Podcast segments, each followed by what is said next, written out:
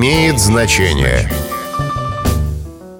Здравствуйте, с вами Михаил Кожухов, и я держу пари, что вы даже не догадываетесь, что слово «бойкот» в действительности фамилия.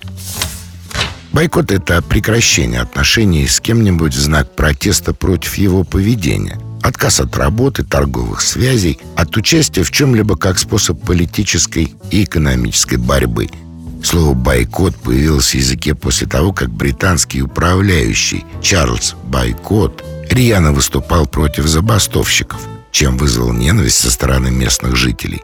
Окружающие стали игнорировать бойкота, объявили ему бойкот, чем вскоре вынудили его покинуть Ирландию.